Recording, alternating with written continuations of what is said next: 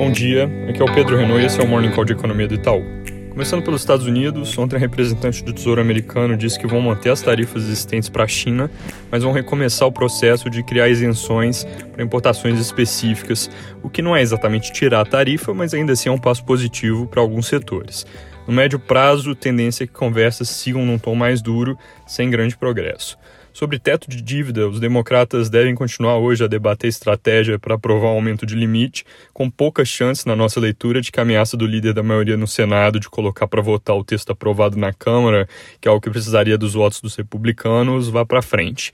Em termos de dados, hoje tem índice ISM de serviços que deve seguir em patamar forte.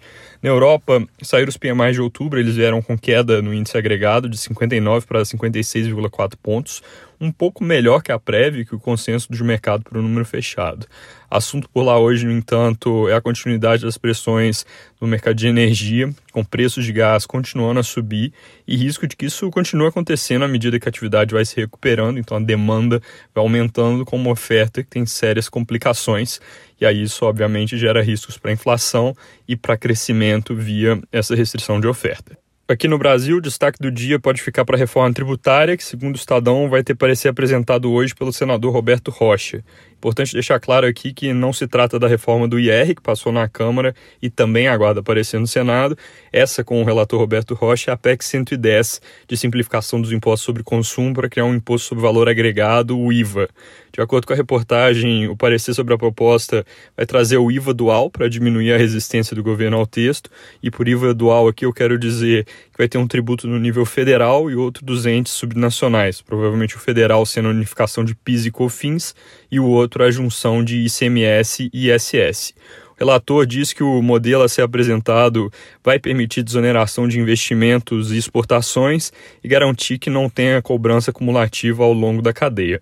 Se de fato vir a acontecer, essa simplificação tributária é algo que seria positivo para aumentar o potencial de crescimento da economia brasileira.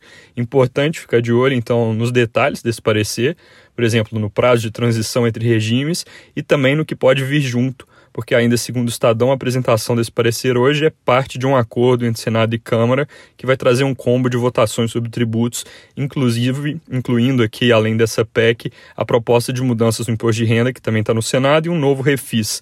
Então é bom ficar de olho no impacto agregado, porque a parte de imposto de renda, por exemplo, como está, gera renúncia fiscal e ainda pode ser alterada na direção de abrir mão de mais receita. Falando de dados, hoje tem divulgação importante com a produção industrial de agosto, que na nossa projeção fica de lado no mês, um pouco melhor do que o consenso de mercado, que é para uma queda de 0,3% no mês. Se a gente tiver certo, na comparação ano contra ano, a indústria vai registrar crescimento de 0,3% com uma dinâmica aqui contida nos últimos meses pelas restrições de oferta causada pela falta de insumo, principalmente no caso da indústria automotiva, com os semicondutores, que é uma situação que inclusive não deve se resolver tão cedo, só lá para metade do ano que vem. É isso por hoje, bom dia.